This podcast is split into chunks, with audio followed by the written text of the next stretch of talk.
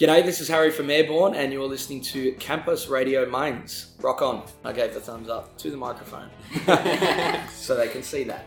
Yeah, your new album uh, Boneshaker is out right now, and this is uh, the first album in which you are the rhythm guitarist. Yeah, the songs the songs have been really cool to introduce into the live set as well. The really uh, the really cool thing is that the songs that we've put into the live set seem to have been getting some of the best responses out of any of the songs in the set from the crowd. I guess it's it's great, but it's also I, I don't think it's that common for people to react so well to really new stuff. I guess a lot of people want to hear their you know the old favourites and Yeah, like the old favorites from uh, Running Wild, but um, I think you, you stay loyal to your style.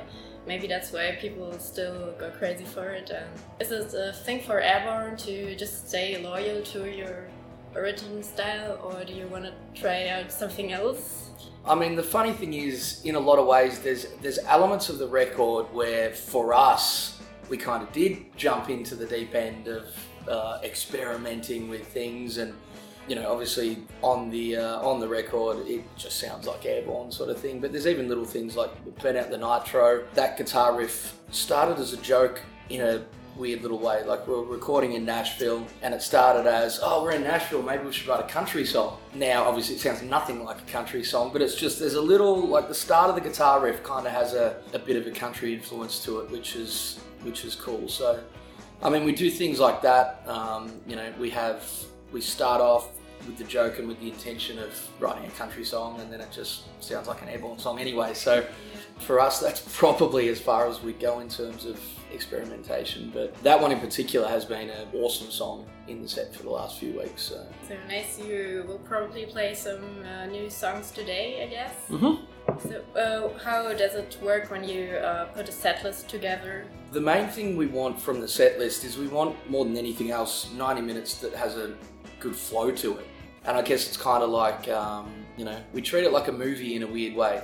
It's allowed to have moments that are, you know, time to breathe, slow down a little bit, but we always want it to, you know, have a really fast, fast start, exciting start, and then a really sort of explosive ending as well. So I guess that's the main thing. We sort of approach the set list like that, and then we just look at what songs kind of work, you know, within the set. Yeah, we're kind of doing that. And the other cool thing is we've, um, you know, we've got we've got tour dates booked right into 2021 uh, for this album cycle. We're going to be on the road for the next two years, basically, with this with this record, which is awesome. It's really exciting, and it's it's obviously great that we've got the opportunity to do that. But in doing that and in spending so much time on the road, I guess we have the, you know, we've got the luxury where we there's certain songs that perhaps we don't need to force into the set on this leg of the tour, and that may make them a bit more exciting to introduce, you know, when we come back around next year and things Yeah. like that. So, yeah, I guess we've got we've got a ten song album.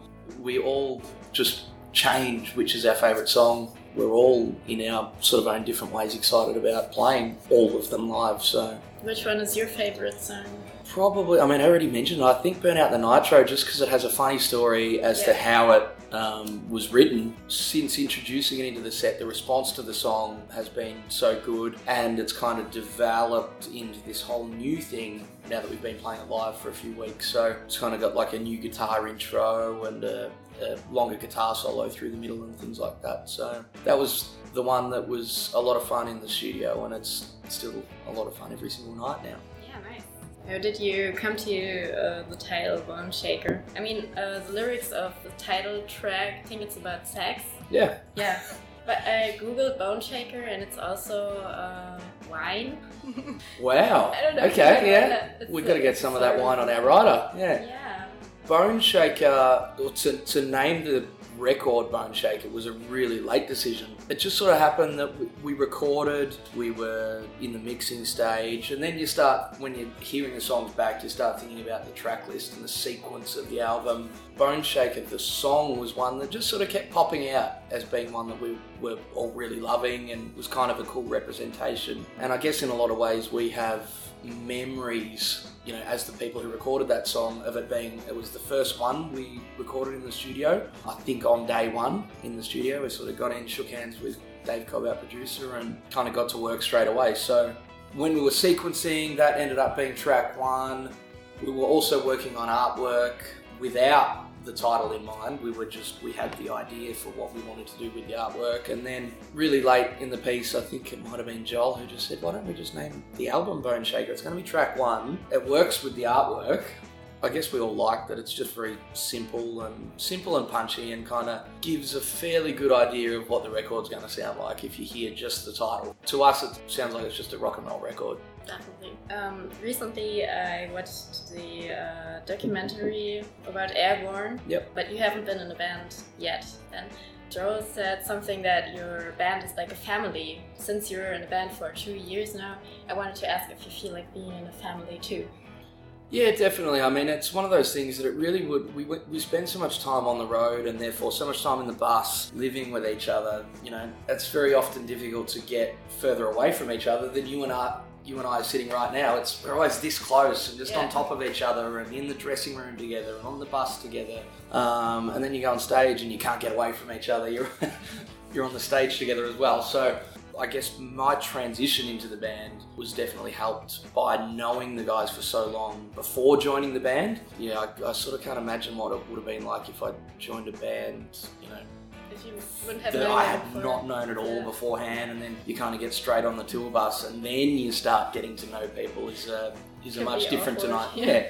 Much different dynamic to what, what my transition into the band was like. I mean, we already knew each other so well that it just, you know, within a week it felt like I've been in the band for 10 years already. And yeah, we definitely think of it and treat it like a family. We, you know, have a lot of fun and we have each other's backs kind of thing, always looking out for each other, I guess. Yeah, uh, I recently spent a lot of time on YouTube, as um, you might have noticed, and I also watched some some other documentaries. I noticed that every band they say um, we started playing the guitar because we wanted to get girls to our um, concerts. Was it like did you start playing the guitar for for this reason, or is it just a Not really. It was, I mean, I started playing the guitar because I was really obsessed with the sound of the guitar. And I wanted to, I guess, dig into that sound and how these people were making those noises. And I think, you know, some of the first CDs that I owned and had in my little portable CD player and, and all that sort of stuff. When I was a kid, when I was like 10 or 11 years old, I had a uh, Queen Greatest Hits, which was called Queen Rocks, and it was a collection of only their sort of heavier songs with all the big guitar riffs and, um, you know, all the famous guitar solos and all that sort of stuff. Um, I had a Jimi Hendrix Greatest Hits, and I had a copy of Back in Black. So, in terms of Brian May, Jimi Hendrix, and Malcolm and Angus Young, in terms of guitarists to kind of really spark your interest in the in the guitar, I guess they're some of the best. And that was one of the things. It was just an obsession of how they how they're making those noises. And you know, shortly after getting my first guitar, I saved up all my pocket money and bought a wah pedal just because I knew that's one of the things that Jimi Hendrix had and was doing. Yeah. Okay, so not this cliche thing with the girls. Even if that was my reason, I think I'd be pretty disappointed uh, if, if that was. Some random question that came to my mind. Um, why do you all wear black clothes on stage? It's because when you do your laundry, you don't have to worry about all the colours getting mashed. Um, no, I don't know. I think it's it's just one of those things. We all we all. Um, I mean, um, it's kind of like our comfortable state. We you know we wander around in black. Uh, I think about as as adventurous as we've gotten with clothing choices is uh, for the backseat boogie video clip. Joel put on a blue singlet, and that was very adventurous. yeah. As I heard, you brought your own uh, beer station. Like, how do you call that? The, where the beer comes Yeah, the uh, keg machine or the tap beer. Yeah, so you're all beer drinkers. Yeah. Do you have the ultimate advice for having a, a hangover? I mean, we've all got our little sort of tricks and methods for recovering as quick as possible and trying to wake up for a show and, and get ready. But I mean, it's one of those things. Hang- hangovers don't get any easier.